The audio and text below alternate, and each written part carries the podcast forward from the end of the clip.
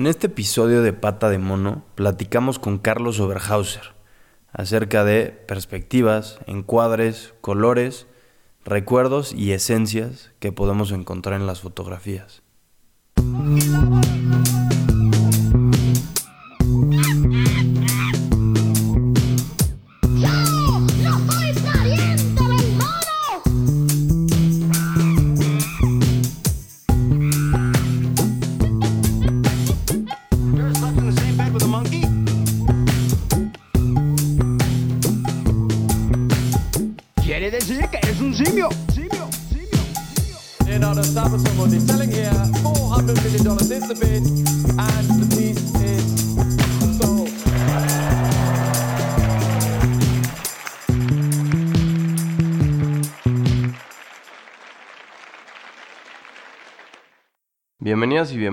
Otra vez a Pata de Mono, este lugar donde hablamos de arte, cultura, desde perspectivas emergentes y lugares diferentes.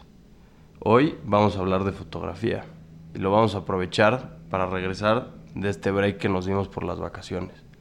Nuestro invitado de hoy es Carlos Oberhauser, fotógrafo, y ya él les contará qué más. Carlos, qué gusto tenerte por acá. Hola, Diego, muchas gracias por recibirme. Este, pues sí, como bien dijo Diego, soy fotógrafo mexicano. Bueno, eso es lo que intento intento, bueno, documentar en sí eh, pues el humano, su vida diaria. La verdad, mucha gente cree que la fotografía siempre, bueno, como fotógrafo siempre tenemos que irnos a un área en específico, pero en sí, este, en mi caso me gusta mucho, pues bueno, no cerrarme a nada, ser fotógrafo de todo. Me gusta, en especial, obviamente tengo mi favorito, que bueno, pues ya trata como de, la foto documental, de como la belleza en lo mundano, eh, pero bueno, también creo que es importante como fotógrafo poderse abrir a, a, todo lo que hay, ¿no? Fotos de arquitectura, este, no sé, eventos sociales, lo que sea, ya como puede ser de trabajo. Pero bueno, todo, la cosa, lo que yo creo que es, es importante es no cerrarnos a algo en específico, ¿no? Eh, me gusta que me vean como un fotógrafo de todo, paisajes, arquitectura, eventos, este, documental, este, productos, lo que sea. Buenísimo, estar siempre abierto a lo que se venga, ¿no? A lo que nos depare. Oye, te quiero preguntar, porque siempre con los fotógrafos me da curiosidad esta pregunta. ¿Cuál es tu primer recuerdo con una cámara o frente a una cámara? Pues mi primer recuerdo es con mi mamá. Nos íbamos de vacaciones mis hermanas y yo a, la playa y ella tenía obviamente su cámara para tomar, bueno, tomarnos fotos en especial a nosotros, pero yo me acuerdo que de repente la, la agarraba y jugaba con ella. Obviamente pues no entendía nada de técnicas ni nada de eso. Y de hecho en ese momento yo le dije a mi mamá que quería ser fotógrafo. Y no, no, no lo decía en serio, solamente, no, ni siquiera sé por qué lo dije, pero sí me acuerdo de esto muy bien. Y me dijo, te vas a morir de hambre. Eh, y bueno, pues yo resultó, bueno, le dije, como, ¿por qué? O sea, porque la foto, de ahí me resultó un interés de por qué es tan, bueno, no despreciable, pero por qué me había dicho eso mi mamá, ¿no? Y bueno, resultó que así fue y bueno, lo bueno es que no está resultando así por ahora, pero bueno, por eso digo intento. Entonces, esta batalla frente al... ¿Cómo, cómo lidias tú con esta percepción de la gente de cualquier cosa, arte o cultura, siempre te va a dejar muriéndote de hambre. Bueno, me hace sentido porque sé que el arte pues no es algo, no es necesario, ¿no? No es algo que se necesita. Si yo agarro imprimo una foto, pues no es una necesidad que alguien llegue y la cuelgue en su casa, ya es pues más o menos un lujo. Entonces, eh, pues yo creo que es por eso, ¿no? De ahí viene un especial de, ah, te vas a morir de hambre, porque pues también creo que aquí en México pues es importante esparcir un poco más la cultura del arte porque como que no, no se adquiere mucho. Eh, entonces, pues nada, yo creo que lo importante es quedarnos como amateurs y no profesionales y hacerlos por amor y no por dinero. Sí, exacto, ¿no? Creo que, porque el otro día escuchaba a un artista decir que si, si él hubiera querido hacer arte por dinero, pues si el dinero era el interés, pues mejor hubiera hecho otra cosa, ¿no? Porque el arte, justo como dices, cuando lo dejas de hacer sin que sea por una pasión o que te lleve, acaban los resultados siendo trágicos y que no comunican a nada, ¿no? ¿O qué dices? Sí, claro, o sea, sí, no, definitivamente, o sea, si es por dinero, pues, pues bueno, eh, yo creo que en el arte hay que tener pasión. Yo creo que el arte no se mueve sin pasión. una buena pintura, una buena foto, una, una buena casa. Yo creo que sin, sin pasión no, no existe eso. O sea, creo que es algo crucial, es algo que te llene, que es que lo tienes que hacer. Aunque te paguen, no te paguen, no importa. Es algo que, que, que te da a ti. O sea, también puede ir muy personal cualquier tipo de arte, ¿no? Y, esa pasión en tu fotografía, o sea, ¿a ti cómo fue que te atrapó? ¿Cómo fue que descubriste esa pasión y dijiste, ah, pues sí, de eso que le dije a mi mamá de quiero ser fotógrafo, sí es neta y quiero ser fotógrafo?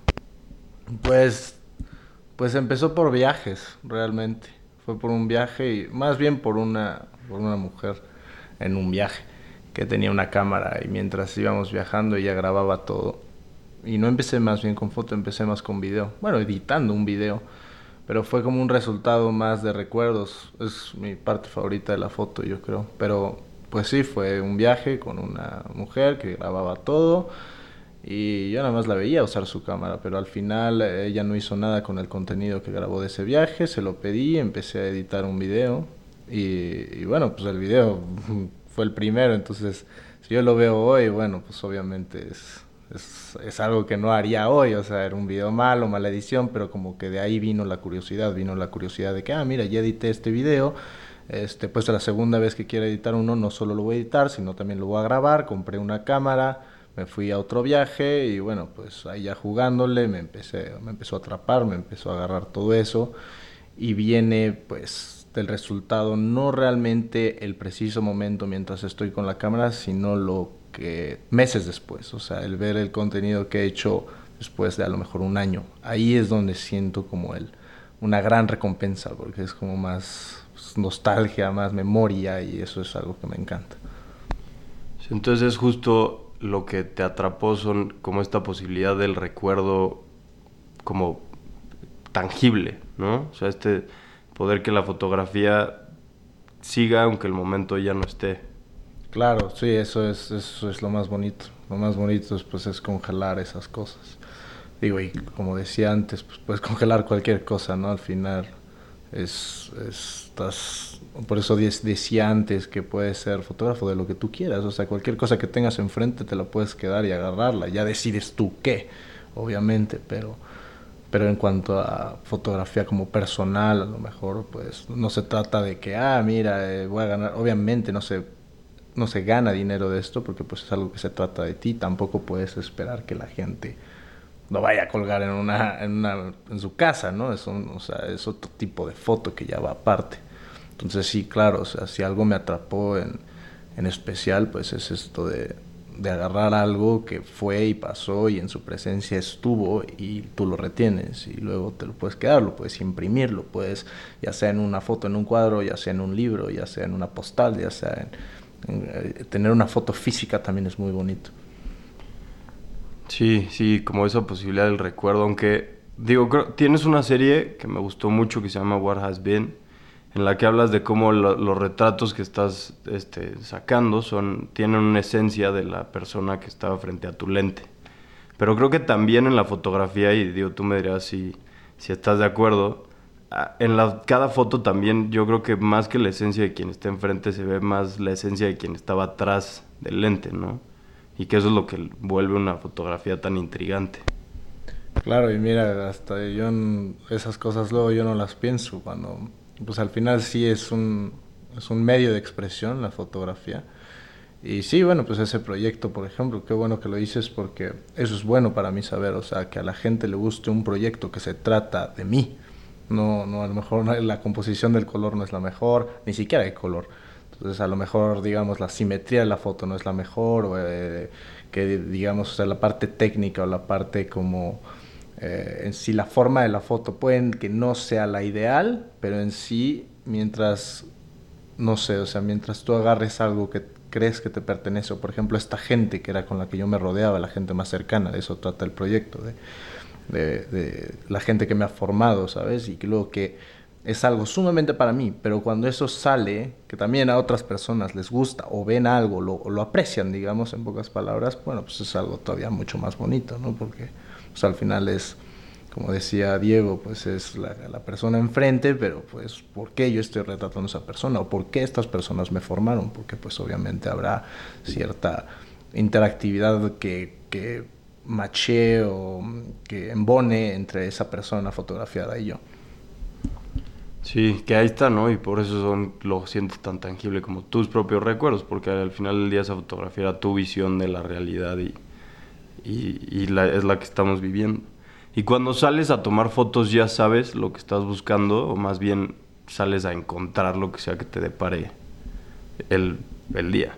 Pues eso depende, depende mucho. De hecho, cuando empezaba a leer, a aprender de fotografía, eh, bueno, yo como fotógrafo también recomiendo a veces que deben hacer de los dos, ¿no? O sea, al principio yo creo que cuando uno empieza, y más cuando se trata, bueno, pues de fotografía de calle, que sí es más aventurero, salir y ver qué te topas.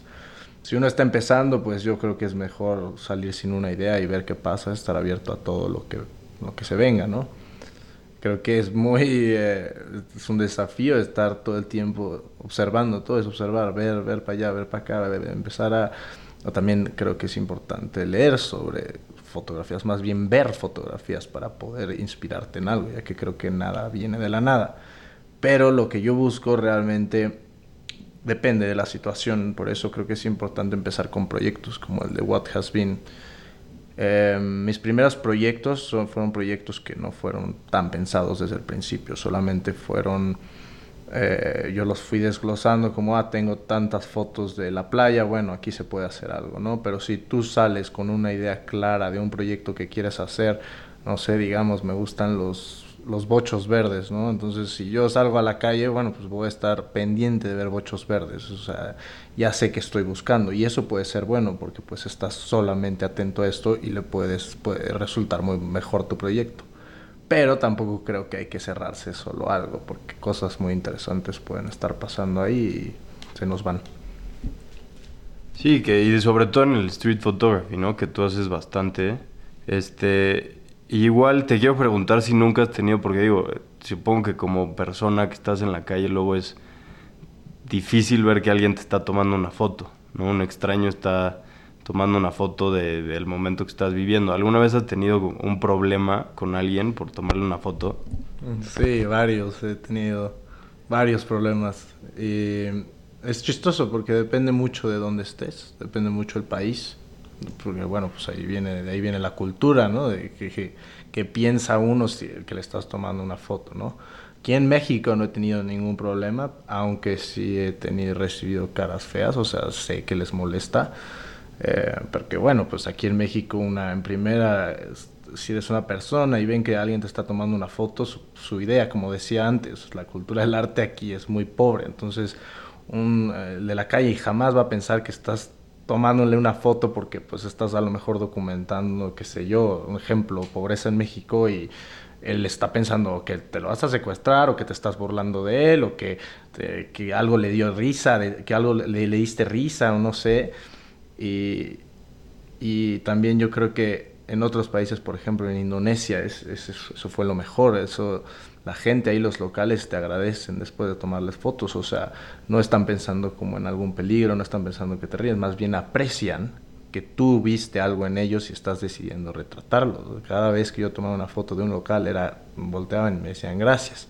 Cambio en Madrid, ya en otros lugares, iba pasando entre la gente, con la cámara en la cintura, sonó el disparo de la cámara, seguí caminando y una patada sentí en la espalda casi me tira al piso y yo ni volteé, porque pues sabía quién le estaba tomando la foto. Era un señor ahí barbón, grande también, medio homeless y pues tenía una cara, una barba súper interesante. Tomé la foto, me escuchó y como cinco segundos después, una patadota en la espalda. Ya yo salí corriendo, me perdí, ya no pasó nada. En Indonesia también, unas, creo que es muy importante como fotógrafo es eh, cuidar los niños. Los niños, los papás se pueden poner como muy bueno, muy afilados con eso. En Indonesia había una niña que estaba con, sentada en una tabla de surfear, la mamá embarazada al lado, Y yo me agaché, tomé la foto y pues la mamá luego, luego cuando me vio fue como, oye, ¿por qué le tomas fotos a mis niñas? No sé qué, ¿qué estás haciendo? Y bueno, pues ahí es donde tienes que explicar, pues, por qué la estás tomando, qué es lo que haces, que haya una referencia y ya, pues, si deciden que si te la dejan quedarte con la foto, bueno, pues perfecto y si no, pues ya, ni modo. ¿Y, esas fotos, o sea, sí se dieron? Digo, sobre todo la, la patada salió bien, ¿valió la pena la patada o, y el susto? O qué no, la de la patada de hecho salió pésima, borrona horrible, esa sí no valió nada la pena. Y fue la, la, la, única vez que he tenido contacto físico.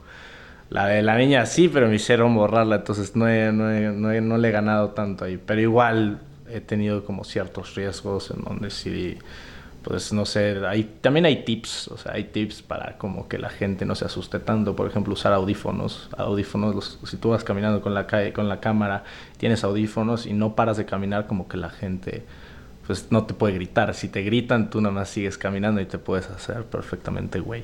Entonces, hay que pensar en ese tipo de técnicas también.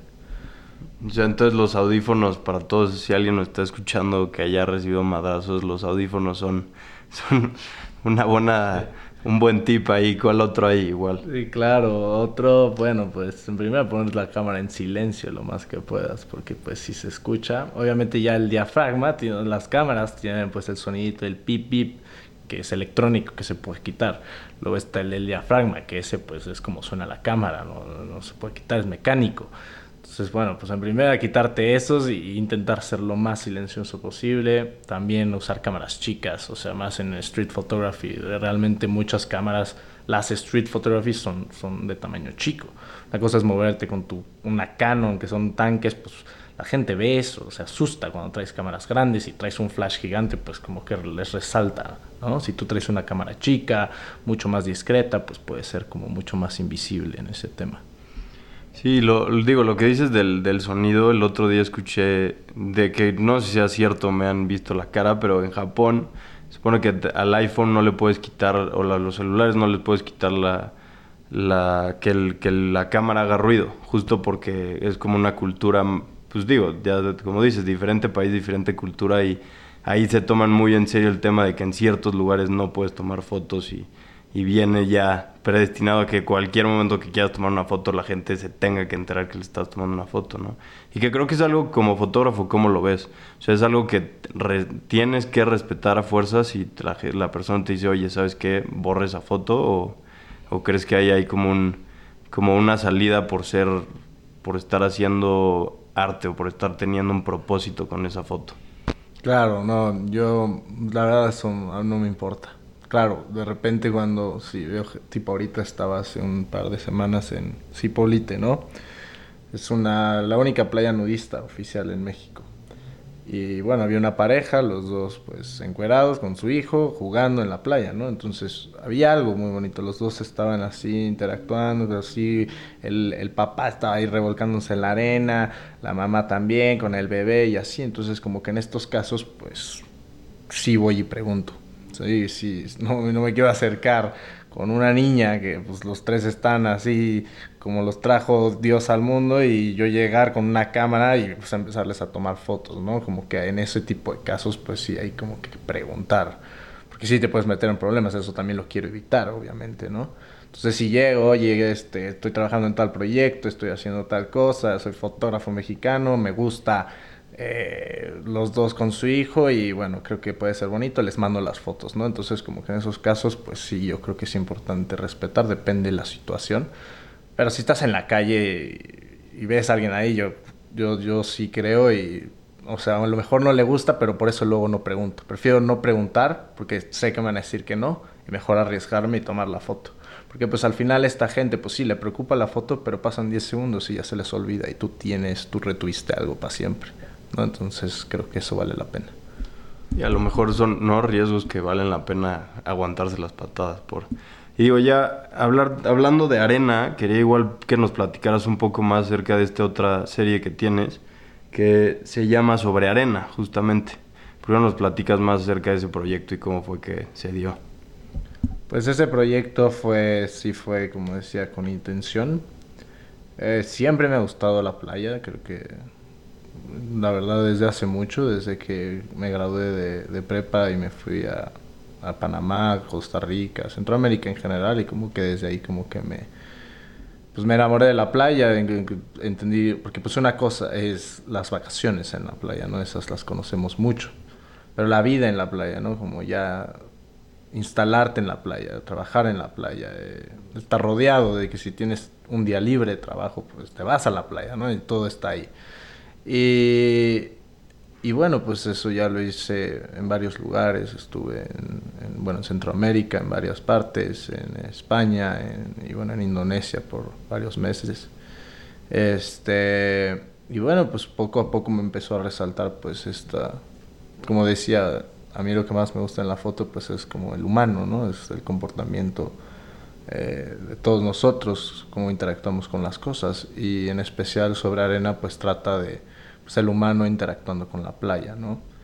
Quería hacer un contraste en, qué es lo que el humano ha dado de regreso, ¿no? Porque pues la playa nos da vacación, la playa nos da un gozo, podemos entrar al mar y nos quita el calor y, y el niñito va a correr y va a jugar con castillos de arena y luego se va a ir a echar y luego, ¿no? Como que, y es un lugar, ¿no? Como que no hay movimiento, solamente es arena, un mar, la costa y pues ahí estamos todos. Vamos en plena vacación de Semana Santa Acapulco y vemos unas cantidad de gente, ¿no? Entonces como que eso me resultó muy interesante porque pues, pues eso es un gozo, ¿no? Entonces, y solamente es la costa. Quería retratar eso en, fotografías, una serie de, de, qué maneras, cuánta gente interactúa y, eh, bueno, pues con el mar realmente. Entonces, este, pues sí, sobre arena trata de eso y luego también lo vinculé pues con lo que, cómo lo tratamos de regreso, ¿no? Nos da nos da tantas cosas buenas y nosotros, por ejemplo, no sé, en Indonesia yo llegaba y era el, es el mar más contaminado que yo he visto en, mi vida. Lleno de, plástico, lleno de hasta pañales, pañales, así, cientos de pañales así en la orilla. O sea, una playa horrible, o sea, porque mucha gente también piensa, ah, qué bonito, que la playa paradisíaca, no sé qué. Y luego llegamos y vemos cómo hay de verdad una cantidad de plástico un, descuido que, que, pues, se tiene que retratar, ¿no? Que, o sea, si, pensamos en esto, pues es, pues es algo muy loco, ¿no? Y bueno, que al final yo creo que luego tampoco es intencional, ¿no? Solamente es gente que pues no lo piensa o no lo sabe, ¿no? Es como estaba en la playa y llegan la gente, los restaurantes con bolsas de basura y las tiran así como si nada. Y luego van y le dice a la gente, oye, no hagas eso y ellos piden perdón porque no saben, no, no tienen idea qué es lo que se está haciendo, ¿no? Entonces, pues sí, documentar esto para crear un poco más de conciencia de, hay que dar lo mismo de regreso, ¿no? Sí, esta relación que muchas, o sea, que la mayoría es injusta, ¿no? del ser humano como hacia su medio y hacia lo que estamos viviendo y siempre es como, no, pues merecemos más y nos mandaron aquí para controlar todo y ahí estamos metiendo nuestras narices en todos lados sin entender que, que pues, hay algo más ahí a lo que le debemos mucho, ¿no? El otro día, de hecho, estaba viendo Matrix, estaba volviendo a ver después de mucho tiempo y una parte que dice que no, que uno de los agentes le dice que no somos mamíferos a Morfeo porque somos el único mamífero que no entiende que debe de haber un equilibrio, sino que más bien somos virus, porque somos igual que los virus los virus, vamos, agarramos un área, nos sacamos esa área y la única manera de sobrevivir es ir a otra área, ¿no? Y que muchas veces parece que es así y en tus fotos al final, después de ver toda esta serie llena de interacciones increíbles en la playa, en el mar, entre las olas, volteas y te das cuenta de qué fue el resultado de esa interacción, ¿no? Basura, bolsas de plástico y luego que estás en la costa y hay botellas de otro país de plástico que están llegando de años atrás y te das cuenta del impacto que podemos tener.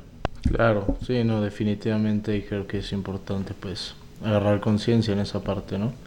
Y eso es bueno, lo, lo, bueno de la fotografía documental, ¿no? Como que podemos contar una historia y, y bueno, pues no solamente involucra entender una cámara, sino también pues contar algo, ¿no? Con una trama, con un desenlace, una conclusión, que haya un contraste, ¿no? De historia. Y pues sí. Sí, ¿qué es lo que nos lleva? Y, y bueno, algo, otro de lo que te quiero preguntar es quiénes son, no hablabas de ver fotografías, leer sobre fotografía, ¿cuáles son tus influencias cuando te acercas a la fotografía? Pues muchas, la verdad te podría decir algunas. Eh, yo me he sentido muy influenciado, pues bueno, creo que muchos lo vamos a conocer ya que es mexicano y no es fotógrafo, es cineasta, bueno, cinefotógrafo, pero bueno, Emanuel Lubezki fue una súper influencia, es todavía la fecha. Y bueno, pues creo que, que agarré varios de eso, ¿no? Entonces, este, Emanuel Lubezki puede ser uno definitivamente. Su foto es increíble, o sea, a lo mejor no es o sea, no neces o sea, no, es, no se trata de imitar, realmente es como a lo mejor robar, ¿no? Como dice el dicho, como no hay que copiar, sino hay que robar, ¿no? No hay que agarrar algo y hacerlo exactamente igual, sino hay que agarrar la idea y ponerle algo nuestro, ¿no? Entonces, por ejemplo, un, no sé, Manuel Ubeski me dio el, usar un lente gran angular, ¿no? O sea, eso yo lo agarré de él y desde ahí como que, bueno, gracias a verlo a él, me encantó, fue algo como que quise adquirir en mi foto y pues empecé a meterle con eso, pero luego lo mezclé a lo mejor con otro eh, street photographer, Alex Webb, es un americano que sus fotografías son, bueno, indescribibles, o sea, son, eh, eso es lo mejor, lo que aspiro a hacer. Este, este tiene una gran, gran, yo creo que es el número uno con el que más me he influenciado, he comprado sus libros, he, he visto sus fotos, 30 eh, veces cada una. Y, y bueno, pues es, es, es, algo en donde nosotros vamos mezclando, ¿no? O sea, a lo mejor pues el estilo de composición o el estilo de color de Alex Webb pues se puede hacer luego con el lente de gran angular de lo que saco del chivo, pero pues también me gusta el black and white de otro que se llama Joseph Kudelka y Kudelka me da pues también un estilo a lo mejor de tomas más cerradas, entonces mezclo el angular con color en tomas cerradas, ¿no? Entonces pues por, lo, por, por, ejemplo esos tres han sido los que más, más impacto han tenido en mi fotografía. Oye, y el, el, tema de que uses, bueno, que te guste o uses tanto el blanco y negro, ¿tiene que ver con, con, la nostalgia o lo que te gusta ver en la fotografía del recuerdo? ¿O por dónde va, o sea, por qué te gusta el blanco y negro en la foto? Eh, bueno, ya sea color o blanco y negro, creo que depende mucho de la foto. Depende mucho, pues, pues qué haya en sí, ¿no? O sea podemos poner ejemplos de si estoy en la ciudad de Oaxaca, que es una ciudad llena de color, ¿no? Entonces, pues ahí, por más que haya una foto buena, el blanco y negro, pues como que nos puede desperdiciar eso teniendo tanta composición de color en la ciudad. Tenemos paredes amarillas que contrastan con rojas, luego azul y, y verdes, y como que en ese sentido, pues es difícil llegar y decidir, oye, le pongo blanco y negro a esto, ¿no? Pero pero cuando se trata más de gente o situaciones sí, nostálgicas, tristes, eh, pues más profundas, el blanco y negro como que da como un impulso ahí, ¿no? Por eso pues, el color es algo más feliz, es algo más alegre, suelen ser cálidos, también pueden ser fríos y eso puede también ser muy bonito y causar nostalgia igual, pero pues ya es como, ya involucra una buena edición y hay que saberlo hacer, pero, pero el blanco y negro sí da un tono más pues sí, más nostálgico y como más de memorias y más, como que llega más a, las personas y estamos haciendo un, un, un fotoensayo de a lo mejor, pues sí, pobreza en Ruanda, qué sé yo, pues un blanco y negro, pues sí, sí se siente mucho más pesado, ¿no? Entonces, pues ya hay que saber y yo creo que lo difícil es distinguir, ¿no? Distinguir en dónde va color, en dónde va blanco y negro y saber qué es lo que queremos decir, ¿no? O sea, dependiendo de la foto y lo que se busca, ¿no? Y otra de las cosas que quiero preguntarte ya acá, casi terminando, es porque siempre, siempre escucho, ¿no? Como, ay, hubiera tomado esa foto, o puta, ¿por qué no me fijé ahí? ¿Pero alguna vez te has arrepentido de tomar una foto? O sea, de, de haber tomado esa foto y no sé, no haber estado presente o no, no, no sé. Incontables veces, o sea, todo el tiempo. Cada vez que salgo, todo el tiempo me puede pasar eso más de dos veces al día, claro es algo que pues se adquiere con tiempo. También me da miedo, o sea, como decías, que la gente pues se pueda asustar o puedes causar algo, algún problema. Y sí, sí, eso pasa muy seguido y, y eso es algo que creo que a todo fotógrafo, hasta el mejor, le podría, le podría seguir pasando. De hecho, hay un fotógrafo que se llama Bruce Gilden, que se conoce como el fotógrafo que todo el mundo lo quiere o sea, lo odian, es el fotógrafo más odiado porque no tiene, no tiene, o sea, cara para tomar fotos, o sea, llega con flash grande, les pone la, la foto, la cámara en la cara, Este, es un fotógrafo que justamente es lo opuesto de esto. Aquí sí es el único que puedo decir que, que es el único fotógrafo que no tiene este miedo. O sea, es un, es un loco. Entonces, eso es algo que pues es envidiable, obviamente, y más, como decía, haciendo foto de calle, porque pues si hacemos foto de estudio, pues, pues ahí la gente está posando y tenemos el tiempo para hacer nuestros ajustes y bla, bla, pero como que en este caso, pues sí, de repente yo estoy caminando y veo algo que me encanta, ¿no? Pero pues a lo mejor veo niños, o a lo mejor veo, eh, no sé, alguien, un señor grande, así que digo, o sea, si me sale mal esto, voy a acabar madreado, voy a acabar este, con la mamá gritándome de que el niño, y entonces como que pues esas cosas a veces prefiero ahorrármelas, pero, pero sí me quedo con, ese, con esa espina de por qué no tomé la foto, a lo mejor no pasaba nada, ¿no? Y es por eso que hay que tomarlas, porque en una de esas tomo la foto con el señor grandote, la mamá y los niños, y en una de esas me la piden y dicen, ay, qué padre foto, bueno, en esas no me dicen nada, en una de esas me sonríen, entonces como que por eso hay que arriesgarnos todo el tiempo, ¿no? Claro, claro. Oye, y bueno, ya cerrando, ¿por qué no nos platicas tus tres deseos a esta pata de mono? Ah, mis tres deseos son tener cámaras infinitas, sería uno, definitivamente eh, una casa en la playa, se puede en Indonesia, en Asia. Y mi último deseo sería un plato de comida Indonesia, también me encantaría ahorita. Un tempe, un, un arroz de todo tipo, arroz no, comida Indonesia definitivamente.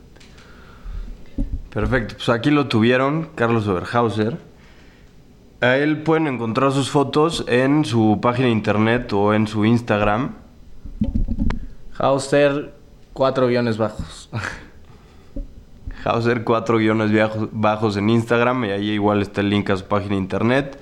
Ahí se pueden meter más a ver lo que, de lo que hemos estado platicando, pero no se preocupen, en estas dos semanas vamos a estar también nosotros subiendo unas cuantas fotos suyas. Y bueno, gracias por prestarnos sus oídos, gracias por aguantarnos en estas vacaciones que nos tomamos. Prometemos seguir más constantes y pues no nos queda más que pedirles que sigan atentos a lo que sale en esta pata de mono. Gracias por prestarnos sus oídos.